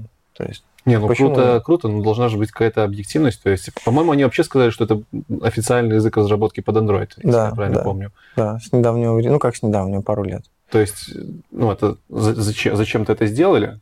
Ну, во-первых, потому что он достаточно похож, ну, мобильная платформа, да, опять же, Android. Android мобильная платформа, iOS мобильная платформа, Swift, Kotlin, они даже, в принципе, у них синтаксис Ну, то достаточно есть похож. Больше, более похож. Вот. Ну, я думаю, что это как это, мо- возможно, это одна из причин. То есть, ну, естественно, я ошибаюсь, но я так думаю. Хорошо. Вот. Ну и достаточно просто писать, то есть код там понятнее. Понятное дело, что когда я переходил, например, с Java, писал на Kotlin, мне всегда хотелось поставить там точку с запятой, написать там new object, написать модификатор объекта, да, модификатор там перед, например, у меня именем объекта моей ссылки, А, да? То есть там настолько разные синтаксисы? Да, да. То есть, ну как, Прикольно. синтаксы прям не настолько разные. То есть ты пишешь в одной строке, в принципе, то же самое, просто очередность разная. И можешь указывать тип, можешь не указывать тип. То есть он такой достаточно динамичный. Ну, своих фишек как бы хватает. Короче, не зная Java, на Kotlin будет туговато, да? Ну, в принципе, да. Разобраться внутри. Я, я думаю, да, может быть, могут быть Хорошо. какие-то проблемы. На этом мы закончим часть техническую про Java. Дальше у нас еще минуток 20 будет про то, как джунам стать крутыми специалистами, как ты. Собственно, Как я, да. Как да, мне да. стать крутым специалистом? Вопрос. Слушай, подожди, не, дискрими- не дискриминируй себя как преподавателя, об этом мы еще тоже дальше поговорим. По твоему мнению, что должен знать Джун, чтобы успешно пройти собес в наше время? Какими навыками? Ну, по поводу фреймворков мы уже раньше говорили, да, то есть Да. это хотя бы база Spring Hibernate какой-то. Я вот на самом деле не думаю, что у Джуна в резюме должно быть прям много-много набор технологий. То есть если как-то приходит человек, у него там написано, не знаю, там Spring, Hibernate, там тот же Angular, React, то есть, ну, в принципе, это уже не сильно понятно, да, то есть, а в чем, в чем хорош, то есть, что, будет, что у тебя будет лучше. Понятное дело, то есть, если приходит Джун там с 10-летним опытом, да, у него вот эти четыре технологии, хотя тоже, скажем, 10 лет, Джун четыре с технологии. 10-летним опытом. Это интересно. Ну, так вот, да, интересно посмотреть. У тебя Ну, бывало такое? Нет. У меня только в резюме так написано. Мне когда э, когда я- мне, мне посоветовали, когда будешь устраиваться, убери из резюме все области, которые не связаны с IT. И области-то я убрал, ну, то есть я удалил. убрать, да? А на Тутбае такая штука, что он пишет, что опыт работы. Итак, опыт работы 10 лет. 10 лет, и я 10 лет ищу джуниор позицию себе, там, со знаниями чисто... У меня даже спринга тогда не было. У меня там, то есть, Maven какой-то, там, чисто Java, что-то еще. Ну, такое что-то помимо. HTML, CSS, Java, Maven. 10 лет опыта. И вот, вот, пожалуйста, есть такой джун. Мне еще интересно узнать у тебя, как у человека не с профильным образованием, а айтишным, М. я, к слову, тоже не с профильным образованием, мне всегда интересно узнать позицию, э, нужно ли знать математику программисту, жуниору, прям матан универовский, и нужно ли знать компьютер-сайенс, всякие алгоритмы и структуры. Это лишним просто, скажем так, не будет никогда. Но это для старта вообще не обязательно. То есть я, я не скажу, что сейчас что-то там знаю, прям алгоритмы, компьютер сайз. Ну, не знаю, сложность алгоритмов могу посчитать. Мне этого, в принципе, ну, мне хватает для, там, не знаю, какого-то, возможно, более-менее правильного построения есть люди, логики. Есть люди, которые говорят, что люди, что джуны и специалисты, не знающие математику, компьютер-сайенс, это мартышки, которые набирают код, который никому не нужен. Вот что ты можешь им противопоставить? Как бы в этом логика есть немножко. Вот какую я логику вижу, это в том, что не знаю, базовые вещи такие и глубинные вещи, ты навряд ли, конечно же, получишь интересный проект. Там такой прям, чтобы что-то нетипичное. Вот как, как ты считаешь, что вообще важно? Иметь? Это важно просто желание, как бы, понимать, куда ты хочешь развиваться. У меня на курсе, когда в прошлом, по-моему, или поза, э, позапрошлом году приходил парень, мед- медбрат. То есть у него медицинское образование, он там ра- поработал медбратом года 4, то есть он считать, я не знаю, умел или не умел, когда приходил. Он сейчас работает в Чехии вполне неплохим разработчиком. То есть Ну, он сейчас D2, получается, разработчик, но тем не менее, ну, у него цель была просто куда-то поехать, чтобы взять. Я не думаю, что так просто, не знаю, начать без математики что-то учить и решить поехать в Польшу, и вот, по... ой, в Польшу, господи, в Чехию, и просто туда уехать. То есть, наверное, получается- что, наверное, что-то же он умеет делать. Главное зайти, а там уже сам решишь, да? Ну, да, то есть выбрать, куда тебе будет более интересно развиваться. Э, Про паттерны мы с тобой вначале говорили, я так понимаю, паттерны же нам, по твоему мнению, не нужны. Ну как, Было бы хорошо, если Было бы они хорошо. были, да. но в целом, В целом, чтобы начать, нет, тебя все равно их не научат. То есть ты напишешь плохой код, ты много раз напишешь плохой код. До сих пор все пишут плохой код, я плох- пишу плохой код. То есть э, джуны думают, что он, они пишут плохой код, отправляют на ревью там медла. медла. Медлы говорят, да, вы пишете плохой код. Медлы отправляют свой код там сеньорам. Сеньоры а говорят, вы, вы плохой код?» пишете плохой код, да. понятно. И вот так вот идет там, не знаю, до архитектора. Потом архитектор поворачивается и говорит, вы все пишете говно, надо писать вот, вот как-то по-другому. Причем он даже не скажет как, потому что он архитектор. Он скажет, мое время дорогое, пишите по-другому. Окей, согласен. Э, Выпускникам курсов, э, где брать опыт, тоже очень частый вопрос, потому что ребят не знают, что делать дальше. Вот у меня была тоже такая проблема. Я когда заканчивал курсы, ну, не епамовские, там я пони- понимал, где брать Ну, опыт, в лаборатории, да. А когда я заканчивал обычные курсы, чтобы меня хоть куда-то взяли, я просто тогда вбил ссылочку, в Google, ну, ссылочку, запрос в Google вбил, просто где получить там аутсорс проекты, например. Ну, то есть не получить, получить опыт от аутсорс проектов. Там выдается, на самом деле, куча большая материала, ссылок, э, по которым можно пройтись, посмотреть. То есть я когда-то там, библиотечка была такая маленькая, типа, для подгрузки фотографий. Ох, я туда целых три строки кода вписал, но тем не менее в резюме я вписал, что я в нем работаю. Это open source какой-то проект, типа? Да, open source обычно. Типа на GitHub. запрувили на гитхабе твои ченджи? А там три человека все было в этом проекте.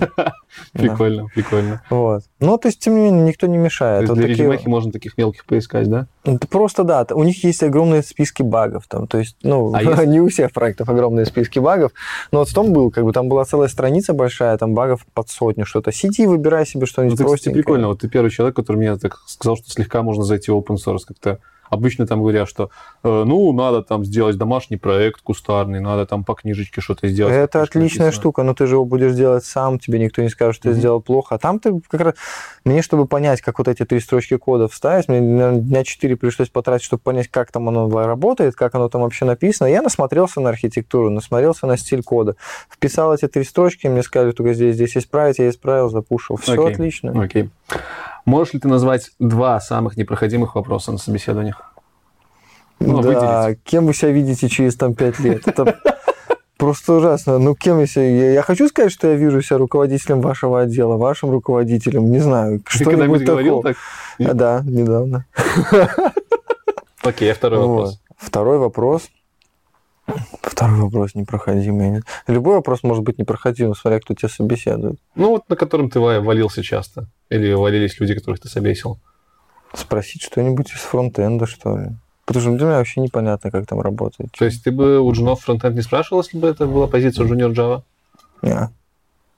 То Просто сейчас тенденция такая, что все фуллстекеров ищут. По крайней мере, у нас в .NET, если ты дотнетчик, junior дотнетчик, то тебя обязательно спросят про React, давай, хотя скажи, как работает компонентный подход. М.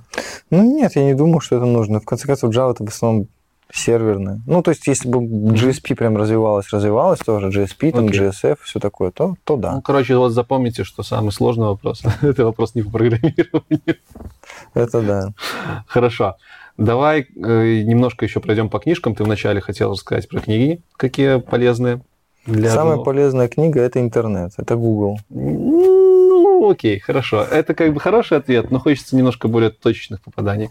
Вот буквально 3-4 источника, откуда можно начинающим специалистам по Java пополнять свой багаж знаний. Я предпочитаю книги. Ну, а тут up to you. Ну да, с книгами, в принципе, все достаточно. Ну, смотрите, если брать э, именно такой книги как цель куда-то устроиться, да, то есть у меня есть, я себе специально распечатал, я себе распечатал, распечатал полное издание э, Spring, то есть Spring для профессионалов, да, то есть оно названо Spring для профессионалов, но на самом Это деле документация какая-то или книга? какая-то? это, это прям книга, да, то есть э, я сейчас не помню, кто ее точно написал. А что ты ее печатал? Я, мне тоже было приятнее гораздо как-то листать. И- А у нас ее купить не- нереально, типа? А она дорогая достаточно. То есть она, она стоит там рублей 90, наверное, что-то Мгм. такое. Вот, то есть э, вот ее я смотрел, эту книжечку. Потом я смотрел э, российское издание «Питер», э, Java 8 для чайников. Ну, просто она очень просто написана. То есть кни- книжка написана, скажем так, практически в литературном стиле, там нету сухих таких вот выдержек. А, что еще? Шилд. Шилд, это понятное дело, что нужно его читать. Это хорошая штука. Там, там есть все. То есть эта книга, она огромная, там даже есть то, что, то, что и не нужно особо. Вот, то есть, ну, скажем так, для того, чтобы узнать, как надо писать, да, Шилд подойдет более чем. А, Ну, в принципе, три книги достаточно. А из ресурсов, если это не Google, из интернет-порталов, может, ты юзаешь. И не Stack Overflow. Ну, кроме, блин, почти все ведет на самом деле на Stack Overflow, да. Как ни странно. А знаешь, на чем Stack Overflow написан? Да, да, знаю. Ваши дотнет, они везде, да. Вот. Ну, на самом деле Java Rush хороший, хороший такой ресурс. То есть почему нет? Java Rush? Где? Вот ты сейчас прямо, знаешь, в точку попал. Просто вот ты еще не знаешь, а в начале этого ролика будет реклама Java Rush. О, как я. Ну, там много, на самом деле, материалов. То есть мне... Я там, не знаю, почти всегда нахожу то, что мне нужно. Из сайтов, на которых вот конкретно примеры, примеры выполнения, то есть то, чем я все время пользуюсь, это Belldank. Сайтик есть такой, MK Young. Ссылочки потом все сбросишь. Без проблем, без проблем, да. То есть там есть базовые, скажем так, вещи, примеры написания каких-то... э, Если вам нужно там что-то с безопасностью, Spring Security, вы там 100% это найдете. Э, Как в базовом, так скажем, в более каком-то навороченном исполнении. Это мы уже да. перешли больше к ресурсам, наверное, для всех разработчиков. Но вряд ли Джун полезет там в security. Ну, это как раз-таки я про Java говорю, то есть... То есть та- там конкретно, например, для Java. То есть если э, мне очень нравится, например, вот на этом BioDunk сайте, да, там э, очень подробно, хорошо расписано, что почему, например, для работы с тем же Spring. То есть там практически все аспекты Spring они есть. Э, Я знаю, что ты занимаешься менторством. И я, ну, я читал, я знаю это, потому что мы на работе часто проводим такие вот всякие для детей метапы, митинги, что ли. Вот Рома очень постоянно там рассказывает про Java. Ты где надо было крест приложить сразу. Ладно, ладно. Короче, ты менторством много занимаешься. Я смотрел в LinkedIn, ты пош- пошел на должность преподавателя чуть ли не через несколько лет, несколько лет, как сам закончил курсы. Ну да, да. Чем ты был смотивирован и не маленький ли это срок был? Ну, я сейчас понимаю, что на самом деле, да, срок был достаточно маленький, потому что, ну, для меня это был огромный плюс. Для, наверное, тех, кого учил, э, ну, я не знаю, вот один человек сидит сейчас у меня- у нас в отделе, как бы работает, он действительно он не говорил что-то плохого или какие-то там недостаточно, хотя я у всех пытаюсь спрашивать, какие минусы. Для меня это был большой плюс, потому что мне пришлось, при- мне пришлось это прям выучить, чтобы это объяснить, потому что, ну, знаешь, как-то, есть даже, не помню, как сайт интернет называется, если мне что-то непонятно, я пытаюсь, объ... я, я объясняю это своему коту, и все становится на свои места, да. То есть вот это надо как-то объяснить так, чтобы человек, который вообще не понимает, о чем я говорю, чтобы вот он понял. И мне приходилось, наверное, работать по 8 часов тогда, и еще потом, не знаю, самому учить этот материал, который я должен буду на за- завтра рассказать, еще часов 6. То есть, не знаю, жена тогда со мной чуть не развелась, наверное, в этот, в этот период. Вот, и как-то, ну да, поначалу было очень тяжело, потому что мне, было, мне нужно было сначала самому понять, как это все вот конкретно работает, там, подкатом, а не просто объяснить, что нажмете на эту кнопочку, получится вот так. Вот. То есть правильно ли я понимаю, что изначально это было как самообразование в первую очередь? Ну, скажем так, изначально это было просто как проба пера. Но вот она у меня получилась. Если бы она у меня с первого раза не получилась, если бы у меня группа, например, закончила плохо тогда, или если бы на меня там были какие-то плохие отзывы, потому что ну, я как бы и у преподавателей, ну, и преподавателей, у... Ух ты, я даже не знаю, менеджеров академии, наверное, да, Мгм. получается, спрашивал. Э, Они проводили анонимные опросы потом, и, в принципе, то есть, ну, отзывы были достаточно неплохие. Вот. Единственное, что, конечно, курс достаточно короткий сам по себе у нас. А сколько ты уже преподаешь? Два года, да? Ну да, почти два года. Э, Поменялась мотивация тогда и сейчас? Ну, наверное, да. То есть тогда я, тогда я шел еще за каким-то, возможно, там, каким-то заработком, может быть, дополнительным. То есть сейчас это второстепенно, потому что, ну, мне просто... а, Во-первых, я, опять же, закрепляю все время этот материал. То есть когда я рассказываю, да, в любом... Я не знаю, сколько еще лет нужно преподавать, чтобы ты вот все время рассказывал, это казалось тебе, ну, банально. То есть ничего нового, вот в этот раз я из этого не вынес. Нет, все время выносится что новое. Ты куда-то глубже копаешь, как-то, может быть, чуть по-другому объясняешь. То есть вот сейчас там... э, и, ну, мне, я решил, что ребятам было бы проще, если бы они не просто меня слушали, что-то там записывали, я там методичку, например, там первую часть написал методички, то есть сейчас ну, вот это будет. Вот, то есть и для себя как бы что-то новое открываю, да и язык же все время развивается, да, то есть и мне интересно что-то новое рассказать. В конце концов, Я рассказываю то, что сам же потом могу Используешь, да? спрашивать. Да. Ну, что использую, что спрашиваю, да, что у меня спрашивают, что я спрашиваю. Вот. Как бы, ну, вот, вот, вот как-то так. Окей. А Параллельно с преподавательством ты еще выступаешь на мероприятиях в качестве спикера. Ну, это не часто, очень не часто, Мгм. пару раз было. Ну окей, даже если это было пару раз, зачем? Зачем?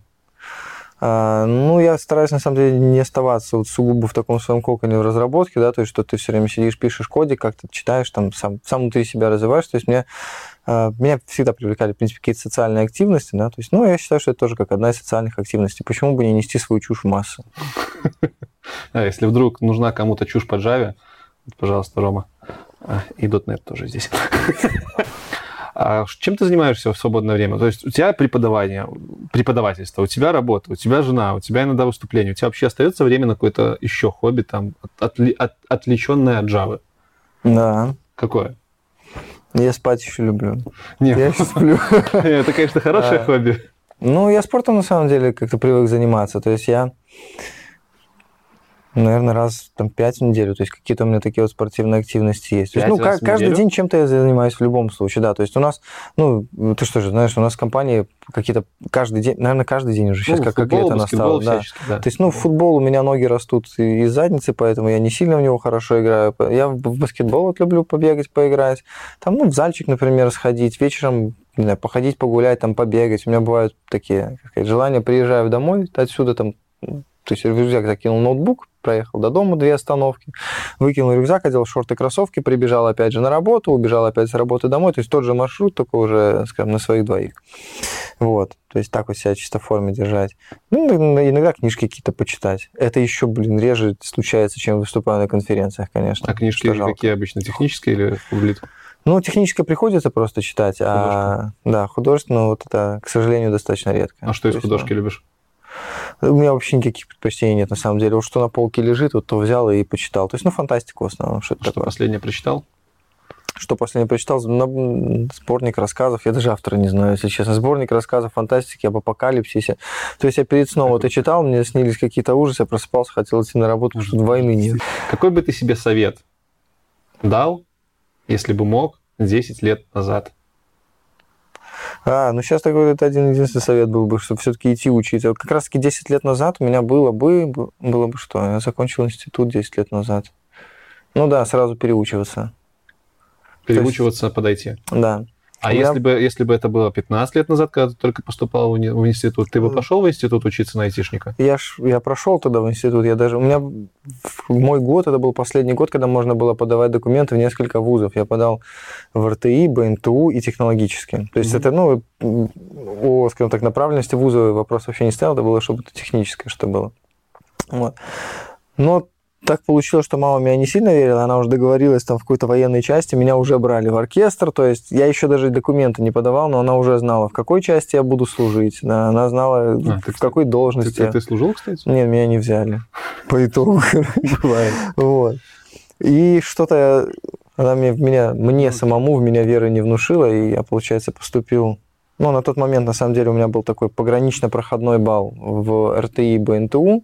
В технологический там сразу сказали, что поступаю. Я вот между двумя двумя этими вузами тогда выбирал. Ну, как сказать, выбирал. Тогда нужно было в определенный момент все-таки оригиналы документов отнести в один. То есть, когда ты говоришь, вот, хочу сюда, относишь в один, и я так подумал, что все-таки в РТИ конкурс может быть выше, могу не поступить и реально пойду дудеть э, в армию. И я забрал из РТИ, пошел в БНТУ, и вот, а я туда А проходил. почему такой категоричный совет? Потому что вначале вроде как выглядело, в начале интервью выглядело так, будто бы ты 9 лет вот не айтишной своей профессиональной деятельности, ты тоже кайфовал как-то. Да, да, на самом деле нравилось. Ну, просто если сравнивать, скажем так, уровень, уровень того же кайфа, да, когда я занимался той деятельностью, то, что делаю сейчас, то то, что делаю сейчас, мне гораздо больше нравится. Блиц. Да, Короткие вопросы от меня, сколь угодно длинные ответы от, тебя. да. Максимум 10 вопросов, их ты не видел. О, блин. Да, один вопрос можно скипануть совершенно спокойно, сказать просто скипую, остальные ты тоже можешь скипануть, но тогда тебя закидают всяким говном в комментариях. И так закидают. Да, короче, поехали. Первый вопрос. Java или .NET? И почему? Ну, Java, конечно. Почему? Потому что я не знаю .NET вообще. А, Окей. Я тут хотел похоливарить, типа, почему .NET лучше или хуже? Не знаю. тут. И вот не получится. Хорошо, тогда какой язык ты бы выбрал сейчас, если бы у тебя была возможность? Ну, я бы все равно, наверное, выбрал Не Java. из Java. А, не из Java. Тогда, тогда... Тогда, я думаю, Python, наверное. Почему? Ну, в- да просто я бы из рейтинга популярности, наверное, выбирал. То есть у меня таких, э, которые бы я хотел, на самом деле, изучить несколько. То есть я бы и в Swift, наверное, посмотрел в сторону Swift, и Python посмотрел бы, и JavaScript посмотрел. JavaScript из-за того, что он сильно-сильно прям популярный. Ну, вернее, не сильно-сильно популярный, а скорее потому, что большинство программистов других языков его хоть как хоть каким-то образом докасаются, да, то есть не должны его знать. С вебом почти все языки работают. А Swift просто потому, что это, не знаю, язык для iOS-девайсов, то есть хотелось бы и в той сфере маленько ориентироваться. А Python, ну, не знаю. Python есть Python, блин, на нем много чего вообще написано. Да, вообще мощный язык, в принципе. Когда умрет Kotlin? Почему он вообще должен умереть? А почему нет? Ну, блин, ну давай лет через 20. Ну, то есть у тебя есть уверенность того, что Kotlin будет жить и процве- цве- процветать, да? Ну, в конце концов, он в небытие точно уйти не должен будет. Параллельно с Java пускай идет, Современник, на которого ты бы равнялся и равняешься. на которого я бы равнялся. Да. Блин. На которого я бы... Петя рав- из соседнего подъезда, там подтягивается 15 раз. Нет, ну я есть, конечно, современники, я думаю, на него очень многие равняются. Ну вот Маск, например, Илон, да, вообще красавчик. Развивает новые сферы какие-то, да, покоряет себе космос, электромобиль. Недавно видел видео с его этими тоннелями под Нью-Йорком. Это же вообще А красота. что бы ты у него спросил, если бы тебе довелось с ним встретиться? Как? Ну, вот у человека на все вот это хватает времени, возможностей. То есть, ну, понятное дело, когда сейчас, да, то есть там уже корпорации, свои управляющие директора, но, в принципе, начать с PayPal, да, когда там писал од- один в комнатке компьютер, и вот, в принципе, глава целого, блин, холдинга набора корпораций таких, то есть топ- Окей. топ-менеджер, это, это вообще красота. А если бы у тебя была возможность попросить у него что-нибудь, что бы ты попросил? Попросил, ну, чтобы он мне, наверное, ну, человек с таким видением, я бы, наверное, попросил его использовать свое видение в моем еще отношении. То есть рассказать, что, куда, откуда. Ну, то есть, что, что надо делать, чтобы вот, вот куда-то туда вот приблизиться. Хорош, есть, хорош, хорош. Окей. Следующий вопрос. Справедливая зарплата для джуна, Java разработчика. Для джуна, прям вот джуна-джуна, который только-только Который на приходит, или работу который приходит, да, уже который работает. приходит на работу. Ну, если в условных, я думаю, где-то у меня было несправедливо маленькая, естественно. Можно сказать от до. Ну, я думаю, где-то до 700, от где-то, наверное, 350, 4 350-400 до 700, наверное, где-то так. Ну, в зависимости А, от знания. Окей, если- окей. да, но если он уже прошел, то что-то уже он знает. То Хорошо. он А знает справедливая зарплата для медла? для медла нет вообще границ просто. Не, ну, шучу. А, ну, опять же, в зависимости от знаний. Это те же, наверное, там тысячи-полторы где-то так. Максимум. Максимум. Ну, две пускай. Хорошо. А твоя вилка ЗП? Э, В смысле? Ну, я не спрашиваю, как у тебя ЗП, я спрашиваю твою вилку. Я свои желания просто могу озвучивать. Минимальные потребности, минимальные желания. Давай. А, так, желание, значит. Желание на данный момент. Сколько там добавим максимальное? Ну, не знаю. Ну, пускай это будет три с половиной, например. Что бы хотелось, да? А, Рома У меня, у меня меньше. Да. А, и что? Минимальное, да? А, Нет, ты сказал, что скажешь свои желания и скажешь Минимальное по потребности. минимальное по потребностям. да. Ну да, я ранее еще упоминал, что у меня есть какая-то такая вот планочка, там, где, ка- скажем так, зона комфорта, да, Мгм. который достиг, там будет больше, хорошо, то есть насколько больше, это уже не столь принципиально. Это было у меня где-то 1300, где-то вот так, 1200-1300. То есть, в принципе, мне этого, я посмотрел, что мне этого вот хватает на то, что я хочу, то есть с моими потребностями. А ты живешь в собственной квартире? Да, Окей. Да. И Ну детей, да, тут- детей нету тут, пока. да, тут, наверное, это тоже должна быть ремарка. То есть Хорошо. есть квартира, есть... То есть есть, есть где жить, есть на чем ездить, и вот это, грубо говоря, кушать, себя обеспечивать. То есть вот вполне хватает. Следующий вопрос. Он уже сегодня звучал в, каком, в каком-то смысле, но не в таком. Вспомни, пожалуйста, самый уродский вопрос, который тебе задавали на собеседованиях. Вот прямо от которого тебе хотелось просто ногой вписать человеку в лицо и уйти. Вопрос такой прям уродский, уродский. Ну, я, я очень спокойный, мне никогда не хотелось вписать ногой в лицо. Сказать, что извините, но ваш вопрос некорректен. Мгм. Блин, а я даже не могу такого вспомнить. Вроде как HR сейчас такие корректные все. Ага. Не, ну, в принципе, у меня, наверное, что такое, вот ближе к тому, чтобы к негативному, да, из вопросов у меня было, готов ли я работать по выходным. То есть, ну, вот, типа, часто ли вы готовы работать по выходным? Хорошая тема про Это- овертаймы, давай, раскрывай. Это- это- да это, блин, это не овертайм, это на самом деле издевательство, потому что есть компания, которая... Я после того, как почитал, как в Испании организована работа, я вообще не хотел бы овертайм. И там, насколько я читал, кто-то ехал человек, айтишник, он в репортаж, не помню, на онлайне или где был. Э, У них, в принципе, это вообще не приветствуется работать. То есть вот после шести, например, после конца рабочего дня на выходных, ты вообще там чуть ли не штрафуют за то, что ты пытаешься работать, что-то такое. Я хочу, чтобы меня штрафовали за то, что я пытаюсь работать после там шести. Не, ну а что делать, если у тебя Э. дедлайны горят? Вот это другое дело, поэтому... Из-за э, тебя. Вот это, того, вот это вот, да, это такая ситуация, кстати, не знаю, бывала у меня А если, на самом тебе деле. бы, если бы тебе сказали, там, готовы ли работать на, по выходным за пятерной рейд? Ну, блин, наверное, да, я бы согласился, но, опять же, это должна была какая-то периодичность, что ли, что каждый выходные, ну, а смысл тогда? Чем мне жить, отдыхать-то мне когда получается? Нет, я не вижу в этом, скажем так, большого прям смысла постоянно работать по выходным за тот же двойной рейд, потому что, ну, во-первых, ты, господи, да ты устаешь банально Ну, просто ну, постоянно. Согласен. Кстати, двойной рейд, вот мы вспомнили, это стандартная практика за переработки двойной рейд платить. Ну. Как ты думаешь, это справедливо, либо нужно больше, меньше? Если Ну, я думаю, вполне справедливо. То есть, ну, почему нет, например? Есть, согласился сам дурак. Ну, не, я не сказал, что прям сам дурак согласился. То есть, ну, действительно, есть такие ситуации. У меня была, в частности, такая ситуация, когда из-за тебя не то, что дедлайн горит, из-за тебя уже вот код в продакшене, да, и вот сервера начинают по одному отваливаться. Вот у меня такое было. И как бы я бы не мог уже сказать, что да, извините, у меня сегодня выходной. Сейчас все сервера лягут, и я буду... А я в понедельник разберусь, что там к чему. Вот. Тем более, что я знал, что там к чему. Там я, блин, накосячил. Хорошо. И последний вопрос на сегодняшнее интервью. Он самый последний, но не самый, не главный. Мгм. А, скажи мне, пожалуйста, что больше, сумма всех чисел, либо произведение всех чисел?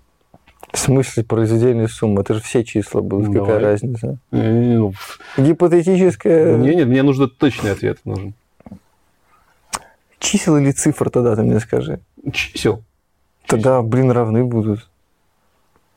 Да это же бесконечное, блин, множество. Я не знаю, это как не знаю, параллельные прямые. Что Блин, я думал, что он так, что ты так тоже. А, хорошо. То есть ты сейчас говоришь, что это типа может быть бесконечность, да? Ну, А я тебе говорю, что это не бесконечность. тогда произведение. Почему? Блин, сложи 1 плюс 2 плюс 3. Уберем эту бесконечность и умножь 1 на 2 на 3. Ну, числа Девять и еще, шесть. кроме 1, 2, 3, есть еще числа в другую сторону. Например. Так, а почему ты мне не сказал об этом в начале? Ну, мы не будем брать отрицательные числа. Ну, а, Рома, ты заставляешь меня рассказать суть загадки. Ну, так давай рассказывай. Ну хорошо, наводи Я меня, сейчас, я сейчас, я наводи сейчас, меня я сейчас пытаюсь понять, а натуральные числа 0 в себя включают? Нет, не включают. Короче, короче, херовый вопрос. Суть была в том, что типа произведение на 0 даст 0 и все занулится, но я сейчас думаю, как бы это ж некорректные условия, числа-то могут быть и отрицательные.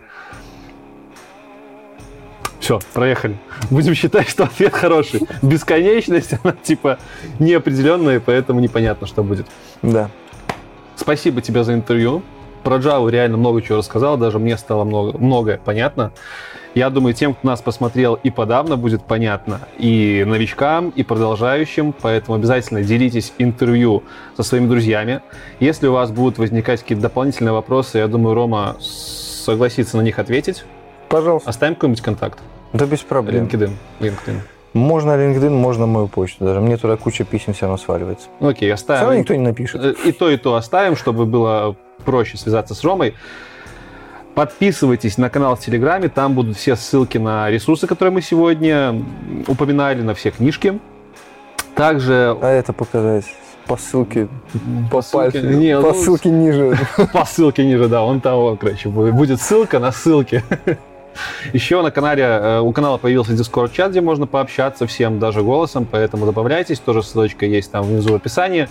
Ставьте ваши лайки айтишные, подписывайтесь еще раз на канал, лайкайте, добавляйтесь к Роме в LinkedIn. На этом у нас все. Спасибо еще раз, Рома. Пожалуйста. Всем пока.